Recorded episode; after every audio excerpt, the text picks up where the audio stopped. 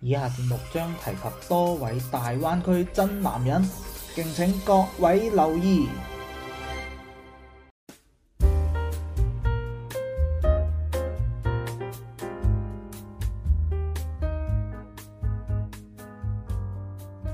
歡迎翻嚟回聲電台，我係黃發財。我係黃大吉，咁上一期我哋就講咗 ViuTV 同 TVB 嘅綜藝節目對比啦。咁之前咧都有一位聽眾留言話想聽中佬吳彥祖同埋大灣區哥哥嘅故事喎。嗯咁大灣區哥哥如果係講依家披荊斬棘的哥哥入面嗰幾個哥哥嘅故事咧，我覺得大家都已經好耳熟能詳啦。即係你喺啲咩公眾號啊，求其打開，你都已經可以知道佢哋有咩古仔啦。所以我哋就綜合咗兩個 topic，提出一個終極疑問：如果港佬哥哥北上發展嘅話，佢哋可以搞啲咩呢？咁今日我哋就會就住呢個腦洞去展開一啲奇幻嘅聯想。嗯最近真係越嚟越多嘅港佬北上，就比如一直都好多嘅，我係哦即係近幾年就係越嚟越多啦，就比如最近就係見到咩陶大宇啊呢啲就開始直播啊，開始揾食啊等等。我仲見到木包接咗天貓嘅中秋廣告 添，驚訝。係咁，其實講到哥哥北上嘅歷史緣由呢，其實就係有一條軌跡可言嘅。嗯我哋可以睇到中國嘅一個娛樂圈產業啦，喺八九十年代其實大家睇嘅嘢或者聽嘅嘢都係港台嘅明星，就比如張國榮、劉德華、張學友，仲有我哋睇嘅電視劇就係咩《神雕俠侶》啊，咩無視五虎？係無線五虎、苗僑偉啊嗰班人，苗僑係咪五虎咯？嘿，你識唔識㗎？係咁就係喺八九十年代，大家就係有睇港台藝人嘅一啲風潮風潮，呢班人嘅腦海中就有呢部分人嘅一啲印象。嗯隨住日韓潮嘅入侵啦，比如少女時代啊、東方神東起方啊神，起、Super Junior 可以可以。同埋 Super Junior 啊等等呢啲團體開始興起嘅時候呢，大家嘅視視線線又係放翻喺日韓嗰度。咁因為限韓令，即係呢個薩德事件有咗一個限韓令之後呢，成個大家嘅視線又開始轉移翻去內娛嗰度啦。就比如出現咗好多選秀節目啊，或者係一啲歸國頂流嘅一作品啲作上品面，出嚟。嗯，咁而家最近又開始打內娛咯喎，即係嗰啲明星要收稅啊，係嗯一啲清朗行動，即係飯圈唔可以太過分啊，一火一啲咧就有啲對家嚟搞你啦。嗯哦，咁國內嘅資本啊又好，嗰啲品牌商家又好，佢哋唔知道應該要炒啲咩人，嗯即係你內娛嘅人又唔敢炒，日韓有政策唔俾你搞，咁最政治正確嘅嘢就係、搞大灣區咯，搞大灣區咯，因為第一大灣區就係未來嘅趨勢啊嘛。嗯因為當時就係有個事件就話大灣區係搞下一期嘅全運會，咁我喺即刻我就會發咗一個一條內容就係話未來幾年大灣區嘅融合可以衍生好多產業嘅機會。嗯，咁呢一個就係香港藝人就係第一個產業機會嘅最重要嘅一環。嗯，所以我可以定義就係哥哥北上就係中國娛樂圈嘅文藝復興。你認唔認同呢句話？ 咁當然，除咗我哋嘅原因之外呢，咁香港嘅原因都有好多啦。上一期都講到 TVB 真係唔得啊嘛，嗯，揾唔到食啊嘛，嗯啲藝人就係啲合約又係簽到奇奇怪怪啊嘛。嗯。所以就係你只可以北上咯，北上揾食咯，終極原因咪錢錢嘅問題係咯。如果你喺 TVB 做生做死，個月萬面乾零蚊水濕，兩眼都恰唔到，你都係賺嗰幾千蚊一集，係啊一個月或話唔定就攞嗰啲基本人工。係啊，但係你嚟呢度求求其其撈個細角色，你都有幾萬十幾萬喎、做個直播一場都十幾萬，冇得走啦，係咪啊係咯唱兩首歌都幾萬蚊啦，係咯，即係佢哋走月啊嗰啲幾萬蚊就冇得走噶啦。咁喺大陸嘅工作環境係好過 TVB 嘅話，所以咪好多人選擇咗北上咯。嗯，同埋就係一個非官方嘅一個對比，就係而家香港頂流就係姜濤啦。嗯，之前有一個廣告公司就曝光咗，佢可能出一場 show 就五十萬港幣，嗯，咁我哋就會諗睇到呢個新聞，我就話吓五十萬？Are you kidding me？即係即係你你喺度喺大陸隨便一個嗰啲咩 up 主啊，你叫佢發條微博或者參加一場活動加起身，都五十萬呢個數啦，有冇咁誇張啊？真係有㗎。咁你揾嗰啲咩河桶水嗰啲，你基本上一百哇萬，！佢桶水嗰啲已經係頂流 up 主嚟啦，你即係你話用香港頂流姜濤同我哋呢度嘅二三線普通博主比咯，即係其其實佢哋係博主啫喎，係啊，仲要唔係明星，就唔係明星，明星咁起碼都要五十萬啦。嗯係啊，中港兩地嘅揾錢嘅效率係唔成正比嘅，所以就大家就分瘋狂咁組脱不上，組團北上。另外就係內地嘅機構睇到呢個商機，嗯就不斷咁樣去挖呢班人入去。咁睇到有啲先行者嘅成功，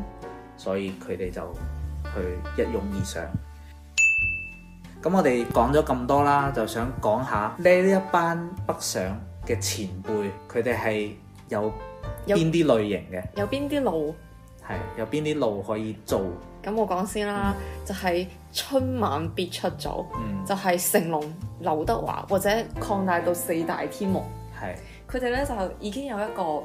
權威背書喺度，即係嗰啲大型晚會你一定要出港澳台咁呢啲組合噶嘛。嗯咁以前就係成龍、劉德華，仲有謝謝檸檬，依家謝檸檬取代誒、呃、開始逐漸接棒成龍啦。係，即係最近就係比較接近就係中秋同埋國慶嘅晚會，呢、嗯兩檔都冇成龍有謝霆鋒，嗯，就所以就係大家就會覺得謝霆鋒會唔會以後就係取代成龍成為港老一哥 嘅嘅嗯咁成龍都老趨勢啦。係咁第二個就係一啲大熱嘅哥哥，即係佢佢哋喺大好陸已多經大嘅作品露面，係佢哋因為自己以前已經帶有一啲作品，再加上佢哋有一啲人設啊、屬性啊，繼續喺大陸沿用都好 work 嘅。譬如我哋之前喺三十而已咪話好多人想睇黃宗澤做渣男嘅，因為佢揸得出揸到出汁之餘，但係又有啲演技，唔係嗯係好有演技。嗯咁所以大家都幾中意佢呢個路數。咁第二個就係 Chilam 張智霖，佢同袁詠儀一齊翻嚟大陸做嗰啲婆婆媽媽綜藝，都已經有一班好媽粉、女師奶粉、女友粉， 係啦，誒係都似媽粉、非比媽粉，即係媽媽級嘅粉，係啦。咁佢佢都係好有路數㗎。我哋喺北京咪見到張智霖嘅美心廣告係包咗地鐵屏㗎。係包好犀晒利地鐵嗰啲牆紙㗎。咁同埋咧就係、古惑仔 line 啊，陳小春佢哋陳小春就係靠爸爸去邊度先入大陸㗎嘛。啊，咁係咪帶埋古惑仔天團依家一齊過係江揾食咯？係，都 OK 嘅，都幾好嘅。仲有就係翻咗嚟 TVB 做創意總監嘅黃祖藍，佢係喺奔跑吧入面紅起身嘅，我覺得係因為因為佢喺搞呢笑啊，係佢搞笑，同埋佢傍上咗浙江台啊嘛，嗯所以就係好多綜藝啊、節目啊都係捆綁係咩跑團組合上晚會，啊所以就有好多嘅因為曝。光嘅機會。因為奔跑吧喺當時的確算係國民級嘅綜藝啊，即係你求其打開電視嘅檔，佢背景音都好多人睇啦。後期就同埋老婆一齊做直播帶貨。嗯，咁第三個呢，就係、算係港老北上先行者，揾嗯到揾食到啲食，但係唔火嘅，比如就係梁敬輝，誒啊唔係梁烈唯，唔係唔係梁敬輝，係啦，呢呢一個呢，佢係當時就係因為喺 TVB 真係唔火嘛嗯，同埋冇咩冇咩劇集俾嗯佢，佢咪、尤其係當時社會嘅事件，佢就好支持誒、呃男嗰一方，嗯所以就喺微博嗰度就瘋狂咁樣表忠心。係表忠心，咁就有咗好多嘅粉絲，甚至佢而家可能已經喺大陸定居啦，但係佢好似冇乜節目同埋冇咩曝光嘅渠道俾到佢，可即能係佢變現到，係佢冇辦法喺國冇內咁嘅資源去冇資源俾到佢。變現，咁第二個就係陳曉東啦，哇！呢、個組得緊要，呢個真係好早，因為我當時係我係唔知呢個，我以為佢係大陸人同埋或者係港台人，啊唔係或者佢係台灣人。我我第一次知道佢係睇《蘭陵王》。係啊！嗰陣已經係北上啦，你你竟然冇睇過百分百感覺，你係咪後生仔嚟㗎？我我睇過，但係我唔知佢叫陳曉東。畫火柴嘅都我冇聽過，我係掂啊你！我係睇蘭陵王見到嗰啲字幕入邊寫住中中國國香香港港，我先知道陳曉東原來係香港人。佢嗰陣拍《蘭陵王》嗰陣算係翻紅咗，但係唔知點解後面又冇繼續捉住機會去拍更加之多嘅嘢。係而家都唔知佢而家喺度做緊啲咩。嗯咁仲有一個都係好關鍵嘅，就係、孫耀威，嗯，佢就係可能係第一個通過直播火起身嘅港佬，應該係啊北上港佬。應該係係佢係去咗虎牙嗰度直播，佢當時就係話佢有個古仔㗎，係一個古仔，就話拒絕咗日本人嘅機會，要而留喺中國發展係而俾人封殺咗，係所以就係一直都唔火，啊，跟住就憑住佢一個愛的故事一首歌食足咁多食年足。咁多年。但係其實佢當年喺台灣都好紅，你有冇睇過《懷玉公主》呢 冇部？佢喺入面做皇帝男主角，咁好咁睇㗎。犀利。係啊，係人哋當年好紅㗎。呢個問題就係在於佢真係就得愛的故事咯，即係佢喺直播嘅時候，唱包嚟括唱去都佢後愛的故尾事抖音大貨喺唯品會嗰度直播，佢都係就得呢首歌。咁佢可能喺嗰嗰段時間佢接咗好多 job，嗯，後尾就好似延後續繼無力。係唔夠後勁。好，咁第四個分類就係演技派啦。即係嗰啲視帝，嗯，視帝級嘅組合，比如就係後邊會講嘅黃浩信，呢、個就先唔講住。咁第二個就係羅嘉良啦，羅嘉良其實真係拍咗好多合拍啊劇，大陸劇。哦，係啊，即係我爸，即係我平時我哋爸爸媽媽睇嗰啲都市閒情劇，我見到誒羅嘉良即，係嗰啲咩廣東台、地方台一路喺度播住嗰啲，你就會唔知點解會發現有羅嘉良嘅身影。係但係呢依家佢個樣已經好膠啦，我覺得打得太多針。嗯，仲有就係吳卓羲啦，吳卓羲其實佢，我覺得佢北上北唔唔係上得好徹底嘅。嗯一都係有 job 先會過去。嗯比較比較特色就係我記得佢參加過一個湖南台嘅電視劇，好多㗎，佢做嗰啲通常都係嗰啲富家少爺，係啊，即係仲身光頸靚，但係佢無論演幾多呢啲富家少爺都好，都係比唔衝上動，仔 都比唔上佢喺 TVB 嘅衝動警察即係人設。 即係響響祖國入邊就做富家少爺，翻翻去漁村就係衝動警察。 衝動警察人設實在太深入人心啦，係咁，仲有就係曾經嘅周柏豪啦我。唔知佢北上過喎。周柏豪其實佢北上好早，就係佢啲歌喺廣東。好紅，好紅，同埋佢有好多佢以前打歌啊、出唱碟都係喺廣東地區嗰度，我知啊，宣傳好紅㗎，佢成日嚟地王係啊廣場呢邊宣傳㗎，所以就係其實佢都算係一個被北上被組嚟嘅，咁都算啊，我哋都叫北啊，同埋有一個特點就係佢係有自己嘅作品品牌哦，服裝 XP 啊係咪啊服裝品牌喺天貓店係有㗎，哦，係啊，好似同埋仲做緊嘅，同埋就係持續咗好耐㗎。我知我知，我我嗯我微博係有關注嘅，但係通常我都一刷刷過，嗯，咁下一個類型就係一啲默默賺錢類嘅，呢、個就犀利啦，就好係、多嗰啲中老大叔就默默喺即係佢祖國碌撈金，佢完全就唔唔做翻之之前嘅老本行，係演啊戲、唱歌又好都唔去，佢去嚟大陸開廠或者做餐飲店，就哦比如就係湯鎮宗，嗯佢喺廣東嗰度開廠。嗯，嗯，咁李日朗呢個呢，就係、之前我比較印象深刻就係四葉草啦，嗯。四葉草出咗嚟之後，好似後邊就冇咗。佢喺英皇同個姓蔣嘅女明星，我唔記得叫咩，啊蔣祖兒唔係蔣哦蔣嘉文，蔣萬。唔記得啦。唔記得，總之佢喺英皇同一個女仔組咗一個算係男女組合咁嘅，出咗幾首歌嘅，誒、嗯超合金曲啊嘛，有個傻女啊嘛，係咪有首歌叫，傻女唔係是但啦，超我嗯佢哋嘅成名作就係超合金曲，嗯，就係唱類似情歌王咁樣嘅串燒，都幾紅下，但係就又係後繼乏力咯，嗯，其實後勁在於佢做嘅嘢係你睇唔到嘅，嗯佢做幕後比較多，嗯比如佢而家轉行去做電影，佢好多作品就係去咗啲國外嗰度參獎，哇哦係，咁叻嘅原來，同埋佢就係將自己嘅身份變成一個新信德人，都幾好啊係，好食好住，係好食好住有，住大屋，嗯，咁咁第三個就係我哋所謂呂爵安嘅老豆呂仲賢啦。係呢個係點解會將佢拎出嚟呢？就係、最近就係喺啲今日頭條啊，即係我覺得今日頭條係好多嗰啲 MCN 機構簽咗北港佬之後 呢，一佢定就會專鋪嘅，一定會 po 嘅嗰渠道度，所以佢推送俾我就話呂仲賢佢而家喺度做 share，跟住再上網搜咗下，其實佢喺國內就開咗七家素食店。都算係連鎖餐飲集團㗎啦。咁最近仲有一個大事件就係何家勁，即係何家展勁超即係之前做包包青天嘅展超啦嗯。佢喺二零一一年喺惠州就開始開食品廠，仲打住自己嘅名號就叫何家勁乜乜乜乜食品廠。嗯咁最近點解會比較火呢？喂，就係、佢出咗一個招聘廣告，嗯就係、以好低嘅人工去請人。嗯就大家覺得佢係咪喺度克扣員工，或者係一嗯啲剝削員工咁嘅行為，所以就喺頭條度又係好火，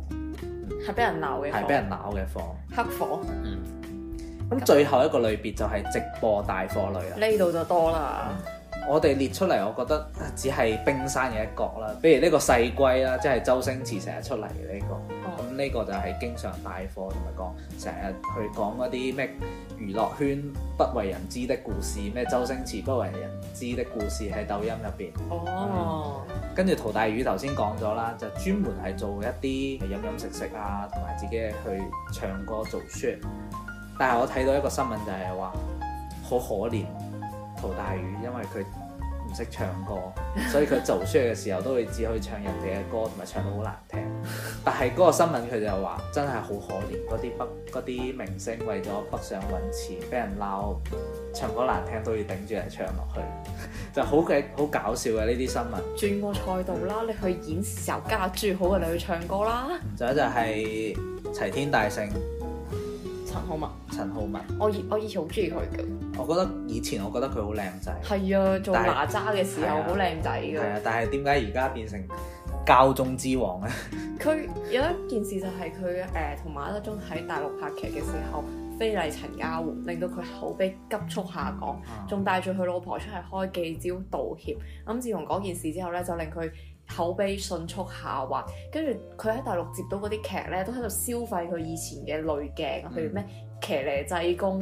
騎呢神仙咁樣。嗯，然之後再加上佢打越嚟越多嘅針，令到佢個樣膠中之膠，膠完又膠，嗯所以我就覺得佢一路 flow 落去，即係我細細覺對佢嘅光環依家逐漸破滅，唔係已經破滅晒啦。嗯，仲有就係麥包啦，就係頭先講到天貓都揾佢合作嘅，同埋就係話佢喺 B 站入面都係一個幾火嘅 up 主嚟㗎，佢就喺度探路廣州，嗯係食下黃埔古港，食下文明路，都幾多人睇喎，哦我之發覺。前之前話佢做做核酸嘅志願者嘛，係啊係啊，將非凡哥呢個廣州唔知咩咩區嘅梁非凡呢個 title 運用到極致，其實我覺得佢係運營得相對比較好嘅一個。係應該有典範出嚟 MCN 幫佢，嗯，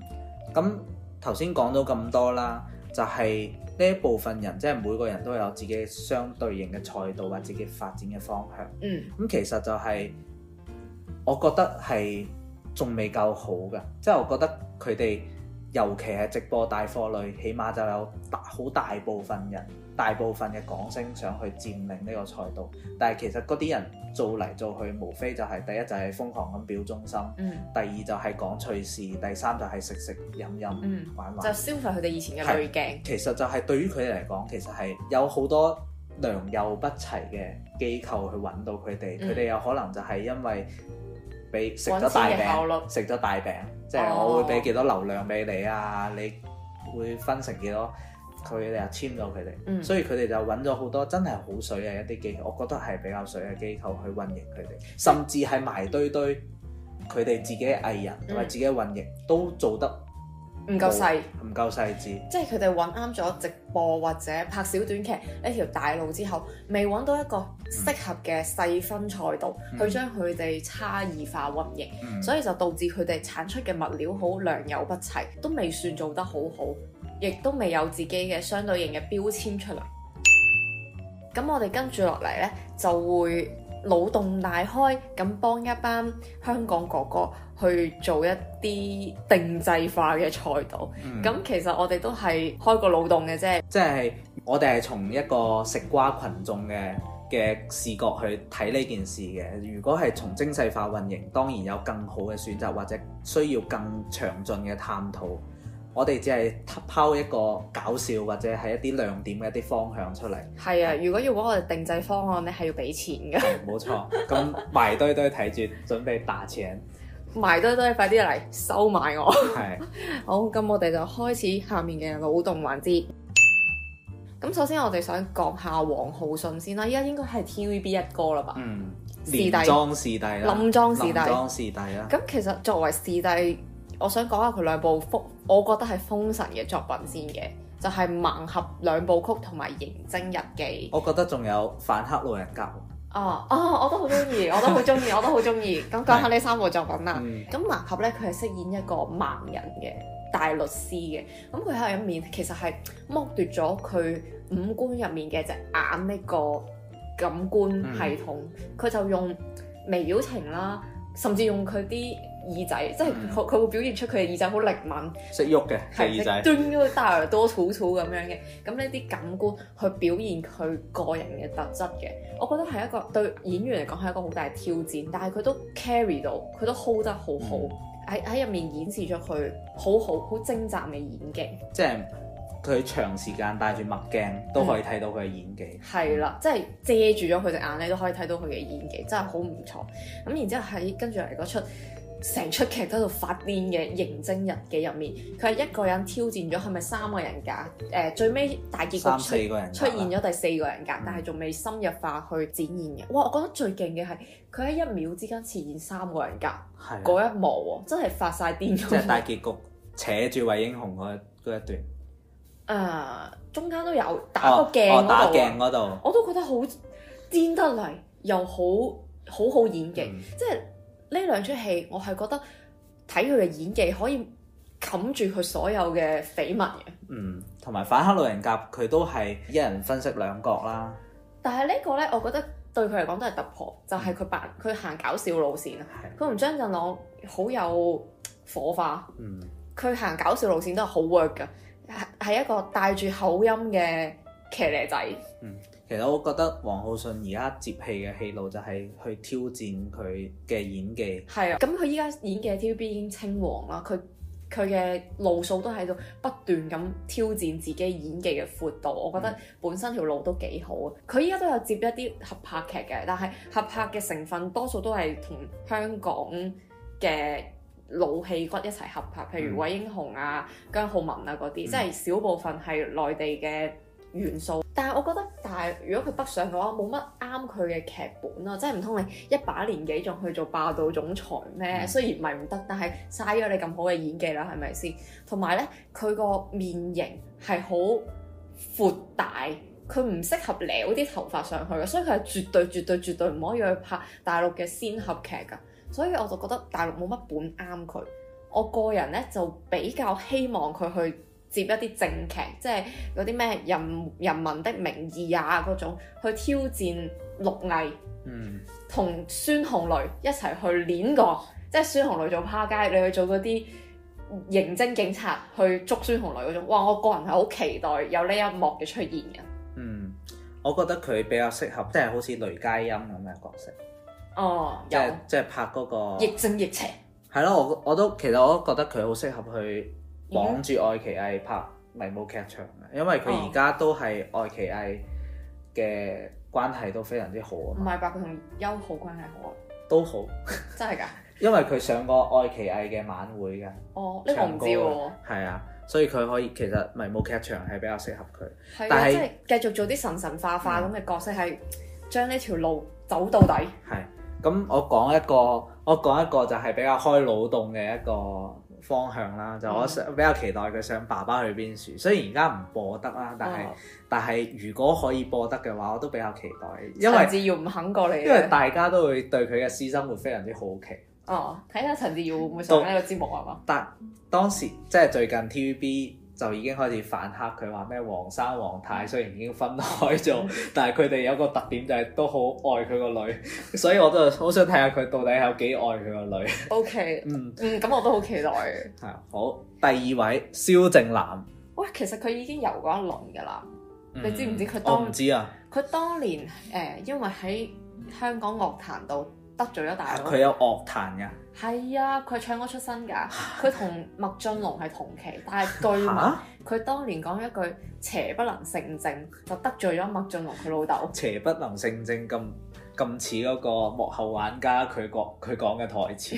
真係好適合佢。即係好中意啦。嗯當年就年少無知做錯事，所以就擠壓咗佢喺香港嘅發展空間。如果唔係，佢當年可以食住誒嗰個戀愛自由式嘅勢繼續拍劇噶嘛。但係咧，佢咁我就喺香港冇劇可拍啦，就翻咗嚟大陸拍劇。但係拍劇我我自己睇唔到啲咩水花嚇。咁然之後後尾就翻翻去香 TVB 從低做起，從低拍起，嗯都拍到上男一呢個位啦，嗬。去演咗一系列嘅咩巨輪啊、公公出宮啊呢啲誒一線嘅電視劇嘅。但係咧，佢最近又有我睇埋堆堆嘅新聞就話，佢係咪俾人冷藏咗咧？都唔見佢繼續有咩。自從嗰出呃年初嘅濟公之後，係咪叫濟公啊？咩一笑到凡間之後， 都冇叫佢出過嚟啦。佢就好似翻咗嚟大陸定居咁樣，就同係啊黃翠如分開咗住嘅。因為我睇小紅書話有人喺中山撞到蕭正楠，佢可能就喺中山買咗樓。哦，咁佢翻嚟大陸拍劇，又已經遊過一輪啦，冇水花啦。咁拍短視頻，我覺得又嘥咗佢喎。我覺得蕭正楠係冇一個經典作品被大陸觀眾熟知，所以佢嘅食唔到呢個情懷，係食唔到呢個人設咯，即係咁、嗯所所以就一個定位就係佢唔上唔下，嗯，高不成低不就，咁佢都係去賣餅啦，黐線咩你？因為佢 巨巨記巨記太子嘢啊嘛，一睇啊，即係去得多澳門嘅都知道，周街去親嗰啲咩大三巴啊，嗰啲官野街啊都見到蕭正楠嘅樣嘅。如果佢冇簽嗰啲咩競業協議啊咧，不如不如考慮下啲咩咀香園啊。即係賣晒全澳門嘅係餅。賣晒所有餅，喂，你可以代言澳門嘅旅遊大使喎、係啊，餅中餅王之王，哦都 OK 喎。即係做阿旺但係依家澳門自己經濟都可能有啲阻滯啦，唔我使覺得。啦，中山都有醉香園噶，哦，醉香園係中山噶嘛，哦，啊係啊。咁但係我覺得依家賣餅都有啲水深火熱啦，不如都係黃翠如打本俾你做生意啦。即係尤其而家準備去春節，嗯準備春節嗯賣餅高峰期， 即係就乾脆將港澳手信業係做到極致。可可以就係將蕭正楠嘅 I P 或者人哋有老乾媽，嗯我哋就有蕭正楠，可以。 咁講到蕭正楠，我哋就順勢講埋公公幫嘅曹永廉啦。咁公公幫嘅大佬阿、黎耀祥咧，其實已經喺呢邊定居咗好耐㗎啦。嗯咁、但係我前幾排睇電視，仲見到曹永廉同兩個廚神喺度教煮餸喎，陰公豬！你話晒都係姜大衛嘅女婿啊，點解連你都去煮埋餸啊？咁曹永廉佢個樣我都唔知佢可以做啲咩，同埋佢啲演技作品、演戲作品。我覺得佢我突然間有個思路，啊哦佢、可以去代言美容院。點解？因為佢童顏係啊，之前唔係炒作咗一波童顏咩？佢話估下呢個曹永廉幾多歲，跟住好最後出嚟五十幾啊嘛。哦，都幾好喎、係啊即係做下啲醫美項目嘅代言，但係好容易賴嘢啊！越佢自己越打越膠咁點算啊？佢唔自己唔打咪得咯， 自己 keep 住哦 keep 住童同顏，顏，再去幫嗰啲美容院賣廣告又好，或者做定制課程又好。 O 嗯 K 喎。係嘛？但係我都會有個思路喎，佢喺 T V B 咪做主持嘅係，咩？佢做主持，係啊，即係教主所。 咁我覺得佢可以幫啲大灣區嘅晚會做主持切入一下，嗯，開始切入大灣區嘅市場。未來我都覺得會有越嚟越多嘅大灣區晚會㗎啦，嗯，希望可以見到你。下一個五億女婿黎諾懿，你知唔知佢點解係五億女婿啊？咁咁顧名思義，佢老婆屋企好有錢咯。係啊，佢老婆而家最近二胎啊啦，所以最近都會見到佢好多動作出嚟。瘋狂賺錢賺奶粉錢。係啦，咁其實黎諾懿都算係 TVB 北上小生呢個類別嘅先行者，因為係好多年前佢有上過一個綜藝節目，係同金晨一齊跳舞，哦叫舞動奇蹟，好似最後攞咗冠軍。 ，Laughing 哥都參加過㗎，可能有好多屆。係但係咧，佢同阿大陸嘅李一同一樣，睇韓啊，捧極都唔紅，即係捧咗咁耐，佢仲喺 TVB 做二三線警察嘅。係咁，其實佢如果喺 TVB 條路嗰度，應該唔係得罪人嘅話，應該都會走得好好啊嘛。佢樣又靚仔係嘛？嚇、啊咁所以佢係得罪人嗎？我唔知唔喎、知啊，就係唔知啊嘛。哦，即係即係點解佢咁滯運？佢一直都上唔到一線。黑仔咯。佢佢佢皮膚黑啫， 啲人話佢係翻版古天樂啊。係，啊，佢真係好黑。佢佢黑仔係有個梗嘅，就話佢做乜都咁啱遇到嗰個潮流剎車。誒、譬如佢前嗰排去做 TVB 廚神啊，逆境廚神啊，就咁啱遇上限限廚廚令 令，令到佢啱啱發圍，又俾人限制住咗喎。但係例但係依家咧限廚令都慢慢解封啦，係咪先？嗯我覺得其實佢可以食住個勢㗎，喺抖音同小紅書度教煮餸， 咁可以啊切入大灣區師奶。咁可以學下李亞鵬咁樣啦，做香港男版嘅李志七。希望佢唔好黎先生連環不幸事件，將呢一 個慢慢綜藝或者慢廚係慢慢廚藝呢個設定搞垮咗，或者一個社會主義鐵拳一張文件落嚟，應該唔會吧？煮嘢食 都由社會主義鐵拳嚟打下咁陰好功。難講啊！話佢虛假宣傳啊咧，加油啊，黎先生！我哋一齊喺小紅書，我我期待喺小紅書見到你教煮餸。嗯，下一個最佳男配落選者徐榮，你知唔知邊個係徐榮啊？我知道啊。我覺得有啲慘㗎，因為二零二零年咧喺嗰個誒、呃、頒反黑老獎人家頒獎典禮入面，個個都以為今年嘅最佳男嗰年嘅最佳男配會俾徐榮啊，即係大家都已經準備起身鼓喪鐘，掌㗎喪鐘，係啊，大家都叫喪鐘喪鐘，點知勁佬俾咗香港愛情故事嘅白標，嗯即係愛回家嘅大唔係大親雷生啊！真係好慘啊！徐榮佢捱咗咁多年，連個最佳男配都冇。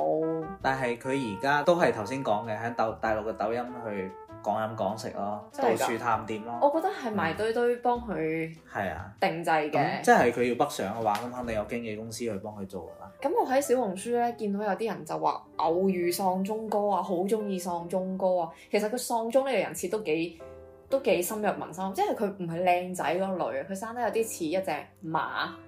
咁、嗯我覺得佢可以運用自己嘅樣貌優勢去優做勢， 去做新一代古惑仔。佢喺佢喺香港唔係做古惑仔，就係做啲咩強姦犯啊，人哋依家做暖男嗯㗎啦，你都冇睇近期嘅七公主同埋我家無難事，人哋都係好重要嘅半配角，仲要係暖男人設㗎。嗯咁但係我都係覺得喪鐘哥啱佢多啲咯，即係成出劇得喪鐘哥一個努力做古惑仔嘅啫。嗯我覺得呢個人設可以延續。咁既然謝天華、陳小春佢哋都大唔係唔係大勢已去，係開始老啦，冇人做呢啲誒反派角色啦。咁你話唔定可以拍住黃浩信一齊去演正劇，但係你就做嗰個反派，得唔啊得？咁首先佢要先簽邵氏先得喎，你點知人哋冇簽咧？咁可能冇吧。哦，好，咁頭先嗰幾個哥哥咧，都係一啲而家已經係北上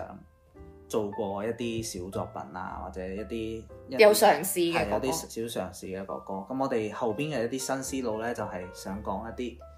仲未喺仲未北上發嗯展嘅哥哥、好。咁第一位就係、宋水輝啊，唔你知知大家知唔知宋水輝係邊個？應該知吧？誒、依家人哋喺香港拍住大小姐一齊賣廣告都幾紅下㗎嗯嘛。咁、你簡單 ref 誒、介紹下宋水輝先啦。宋水輝你，你知唔知佢佢本？你知唔知佢本名叫咩啊？許家傑啊嘛，你唔查，你知唔知佢叫 咩？啊有印象但係叫唔出。係啦，嗯我都係，但係係但係應該個個都知佢叫哇宋水輝啊咁樣。嗯係，即係佢可能行出街，人哋叫佢宋水輝，唔叫係啦佢許家傑。咁佢係二零零九年參加香港先生攞咗冠軍嘅。咁當時喺比賽嘅時候呢，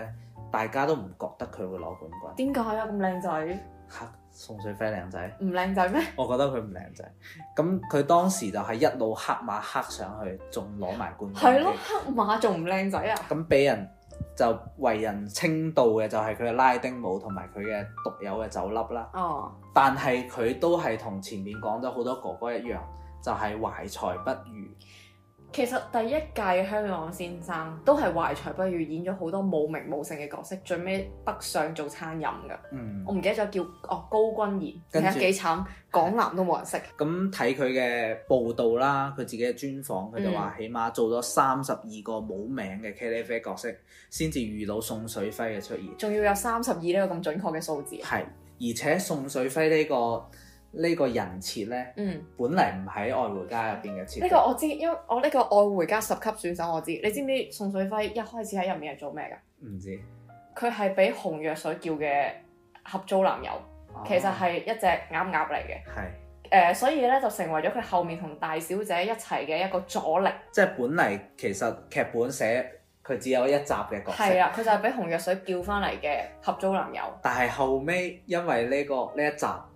受眾覺得非常之好，真係㗎，佢嘅反應非常之熱烈，真係㗎，佢托住支礦泉水啫喎。係啊，最後就而且大家都覺得佢同大小姐呢個設定非常之 match，即係有嗯啲似。唔係㗎嘛，佢係先加入咗接龍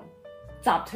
喺誒、呃、尋寶圖度做一個固定嘅客戶經理角色。哇！我真係知得好詳盡。 跟住咧誒，因為大家都要配對㗎嘛，咁大小姐就冇人配對喎。佢就同佢就好似宋水輝有一段契約戀愛啊，嗯即係佢哋誒簽咗約，大小姐希望從佢身上得到一啲男性之愛，咁跟住兩個人點知喺契約之外就擦出愛火，然之後就成為一對苦命鴛鴦。佢哋喺劇中咧就誒、有一幕好經典嘅，就係、大小姐着住婚紗同宋水輝攆住摩托車扮華啲一齊私奔嘅。即係大龍三俾幾多錢要佢離開佢，佢都唔離開，係啦嗯，咁依家劇情已經發展到宋水輝做誒咗做做咗咗財務總監餐飲 CFO 啊，唔係餐飲部 CFO 吧， CFO 仲係大小姐，哦係、餐飲部總監。而但係大小姐咧就聽講啊嚇，曾志偉想搞冧呢部戲，就想往差嘅寫，諗住寫散晒啲人，就將大小姐許配咗俾一個老嘢，嚇一個就嚟死嘅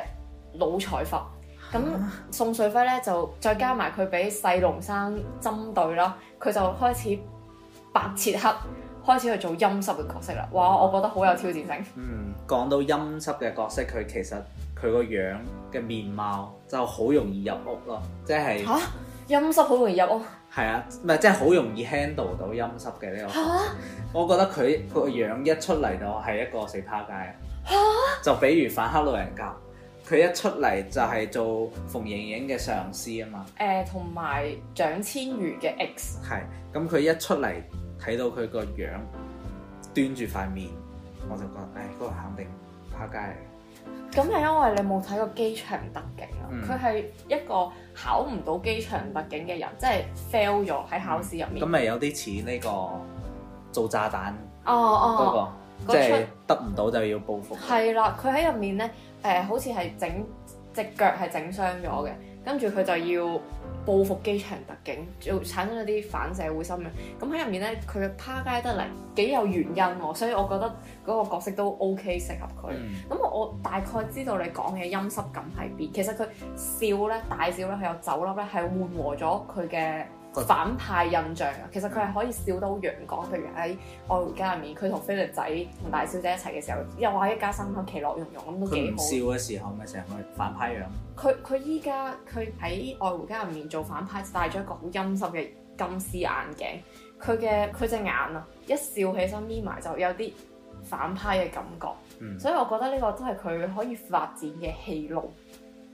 我就覺得佢可以從合拍劇去切入啦，即係唔好淨停留喺 TVB 淨綁定大小姐。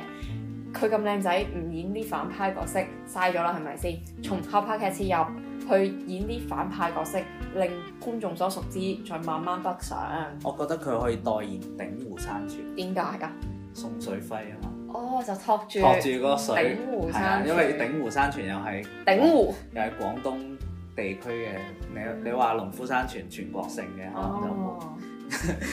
咁啊可以做一個代言人。啊哦，都 OK 喎，唔錯喎。嗯，咁下一個繼續講愛回家派啦，袁文傑，即係朝偉啊，大家姐嘅大男嗯家朋友。姐嘅男朋友。友，佢其實喺入面係扮一個影視公司嘅老闆，其實就佢佢個樣同埋佢個身形就係一個成功男士嘅 feel 高啦富帥。嗯，高富帥就比如之前不懂撒嬌的女人，哦就係做宣萱同埋唐詩詠公司嘅老闆啊嘛。哦，我琴日喺屋企中午睇電視睇《果欄女的江湖大嫂》啊，佢係做追啊陳偉嘅議員，嗯議員我覺得有啲地位有權有勢嘅啦，即係佢成個氣質就好高富帥。所以我哋將佢嘅定位就係、如果佢執得正一正，着住個西裝，梳個攤頭，佢就可以做一個成功學嘅教授，嗯，可以佢講賣貨。佢講一啲正確嘅廢話，嗯，但係你唔好害人喎，即你係講正確嘅廢話就即算係喺嗰喎。啲知乎花洗稿洗出嚟，跟住佢照住讀就得啦，係啊，又唔使技術含量。但係你千祈唔好去害人 喎。好，下一個講一個比較冷門嘅。嗯，就係叫馬天佑，唔知馬大家知友唔知道？就係、當時我哋知道佢就係全民造星一，佢係做服裝總 誒監，嗯外形總監啊，唔外止形服總裝監嘅。外形總監，即係佢可以從呢個節目入邊可以睇到佢對 fashion 嘅理解，同埋佢幫嗰啲仔仔去定製一啲衫啊、外形啊同埋髮型之類嘅。即係佢好有專業性。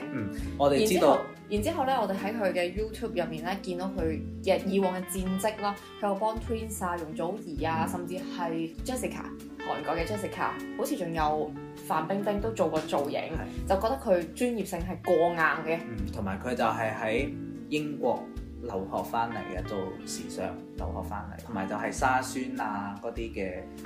有啲似顧問咁嘅角色啦。哦，佢自己都係有誒、呃服裝設計呢啲工作室工作室嘅。嗯咁其實馬友佢係嘗試過北上嘅，嗯佢喺中國大陸係有嗰啲咩幫人哋改頭換面嘅嗰啲綜藝，嗯嚇、真係㗎？係啊，佢佢係參加，佢作為一個導師參加過嘅。我唔知喎、即係喺一啲十八線電視台入邊，嗯，佢參加過，但係當時當時佢係有自己嘅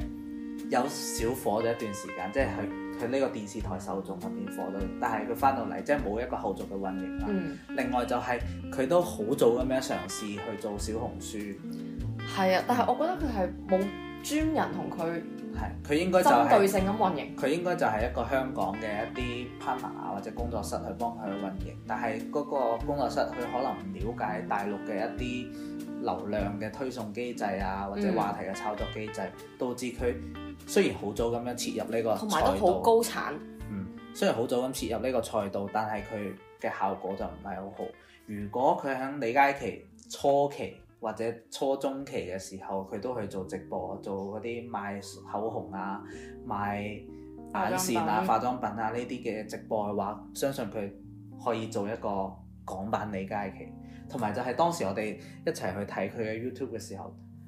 即係作為一個女，你你作為一個女性，你睇到佢嘅介紹，其實你都會有好好嘅購買慾，係咪？我覺得佢對嗰啲產品嘅理解好了解得好深，好。嗯係啊，甚至佢理解得多過我嘅，所以我都幾願意聽佢去噏嘅。即係佢，我記得佢係有一次係攞唔知咩大牌嘅口紅，佢將佢全部畫晒喺隻手臂嗰度。要試色一個 MAC 嘅，好似百幾隻色嗯嘅唇膏禮盒，佢就全部畫晒喺隻手度，有啲似李佳琦當年嘅一個嗯戰績啦。其實仲比李佳琦做得早嘅。嗯嗯，有啲可惜。嗯咁佢依家應該點算呢？其實而家佢入局都遲咗。未算遲，哦，即係有一句話就係、如果你遲咗嘅話，你而家開始都未算遲，即係但係我覺得佢就應該揾一個專業嘅機構嗯同佢一齊做呢件事。嗯係，或者佢可以去同即係而家好多啲大陸嘅品牌化妝品牌出現，佢其實可以作為一啲導師，即係顧問又好，或者係作為一個形象宣傳，其實就係佢將以前冇做嘅嘢，或者曾經做過嘅嘢，再做好啲揾一揾一個專業嘅嘅機構去幫佢包裝，就嗯可以做得好好啦。嗯，佢係有實力嘅，即係已經有一定嘅嘢去繼續挖掘啦。下一個就係關智斌同埋張智恒，呢、咦，boys 喎，個就係 Boys 啦。咁、嗯其實關智斌好早就落大陸，而係且拍啊，咗超多超多古裝劇，係啊嗯，佢幾適合啊，個樣咁靚仔，係，但係但係好似都係火唔到咯，唔知點解。但係點解陳偉霆就火到呢？可能陳偉霆唔似的士 佬，入屋啲。唔係，我覺得可能就係機遇嘅問題咯。嗯陳偉霆係咁啱食住咗同某李易峰嘅《古劍奇緣》嗯 所以就紅咗。但係關之斌，我你講咗佢拍咗好多古裝劇，但我都唔知佢拍咗啲乜嘢。係，我就知道佢拍咗好多古裝劇，嗯，同埋佢同我陳開翻偉空調先。佢同陳偉霆其實都係英皇喎。人哋組過一個組合㗎，嗯叫新 boys 係咪啊？係。咁佢而家最近可能都拍以拍啲合拍劇為主啦。嗯，嗯，咁我覺得其實佢可以同翻佢嘅老 partner 張志恒去做健身教練，因為佢自己都練得好 fit，跟住張志恒就打拳啊嘛，而家最近咪同同一個 YouTuber 去打拳，咁咪一個一肥一瘦一黑一白組合，我而家反晒黑白黑眼，風相殺。我而家反晒白眼，唔該唔好將佢哋兩個拉埋一齊嗯咯。我覺得 Candy 好慘啊。一個 Ken Kenny 俾 Stephen 算係放咗飛機，搞到喺紅館開唱二變一啊！係唔好將佢哋兩個拉埋一齊啦，求求你，嗯，自己去做健身教練都好啊！咁下一個就係張繼聰，我好中意張繼聰㗎，我都好中意張繼聰，我覺得佢好抵死啊！嗯即佢係 TVB 金句王，即係張繼聰佢一個好特別嘅就係佢雖然冇喺抖音嗰度入局，但係佢喺抖音已經比好多人仲要火，即係好多嗰歌啲沒有混江湖，但係江湖有歌的傳說。係佢有好多嗰啲即係剪剪輯嗰啲影視號，佢就會剪嗰啲張繼聰嗰個幕後玩家嗰個金句係啊我唔合知集做乜喺入邊，我唔知點解有一日打開抖音查資料，見到張繼聰金句，咦？張繼聰點解真真點係解好多點解啲人會留意到張繼聰呢個咁冷門嘅人呢？咁然之後我就好推薦大家去睇下幕後玩家咯。喺入面佢真係好慘，雖然樣衰但係好慘。但係呢，我都係唔係好想講佢啊，因為人哋樂壇半途佢都係死咪咪唱歌啦，唔該。好啦。咁咁張繼聰講嗰啲咩金句咧，就係咩唔係豬扒，嗯唔唔化化妝，妝。唔係猛龍，唔唔過過江江。有咩你就乾柴烈火，人哋當你乾炒牛河， 咩人善天不欺，簡單一個道理。嗯，好啦，夠啦，夠啦。等等，即係佢就比較適合去上脱口秀大會，哦，係嘛？可以，但係佢普通話可能好普通。咁咪好咯，即係好似做到一啲古天樂講普通話嘅效果，跟住再講爛嘅。但係我覺得咧，誒 t o k o s h o w 嘅編劇寫嘅都可能冇佢自己諗嘅咁好。係啊，所以佢可以自己寫，自自編自導自演。嗯嗯，同埋我覺得張繼聰係好笑到有黃子華嗰種 feel 嘅，唔知你覺唔覺？即係棟篤笑啊嘛。嗯即係佢係講，即係好自然咁樣，一本正經咁樣講爛嘅。同埋戰戰絲絲咁樣講爛嘅，嗯我覺得佢可以對唔住，取誒、呃往黃子華嘅方向發展，做新一代嘅爛劇王，嗯。去搞一啲舞台化嘅爛劇節目。咁下一個就係一個組合啦，袁偉豪同埋陳山聰兄弟點解佢哋係組合啊？組合咯，點解啊？佢哋比較 friend 咯。嚇、真係㗎，我唔識喎。佢哋又成日同胡定欣一齊去出海玩啊，同埋去跑步健身嘅。哦，嗯，跟住咧，同埋我覺得佢其實佢呢兩個人嘅而家嘅現狀同埋佢哋嘅狀況，佢哋而家嘅現狀係比較相似嘅，都係 TVB 準備喺度捧上一線嘅一啲明星。嗯，咁跟住咧，即係其實佢哋兩個就係可以延續翻我哋上一集講嘅。教主送啊， 唔係 TVB，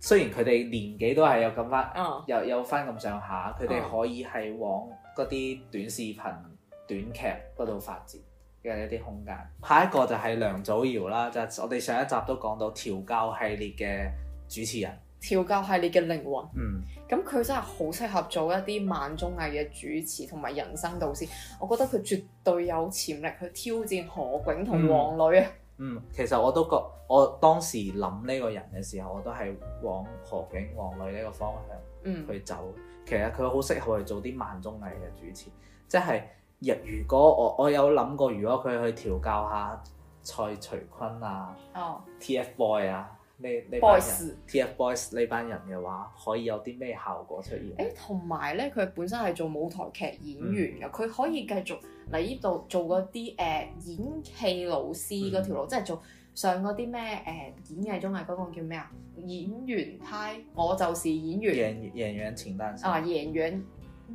前單身啊，唔記得啦，反正演員請就位。啊演員請就位，去做演戲老師指導，即係取代劉天池去好俾啲專業意見，嗯可以發掘到大陸其誒、呃、內娛藝人更加之多真性情。其實仲有就係往戲劇方向走，就係、啊北方有孟京輝啦，南方就係黃磊嗰一派啦。嗯其實梁祖堯可以代表大灣區，即係可以將香港嘅一啲戲劇逐漸逐漸咁往大陸嗰邊發揚。嗯，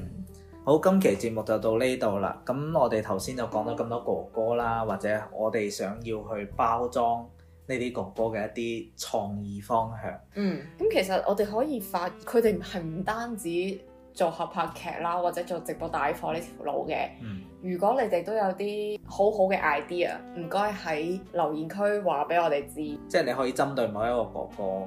你可以去補充翻一啲內容，或者補充啲更好嘅創意。補充一啲我哋冇提到嘅哥哥。我哋嘅評論或者我哋呢個節目可以俾埋堆堆佢哋見到，或者佢哋採納咗之後呢，埋堆堆請打錢。高薪請我都 OK。 OK，本期節目完，拜拜。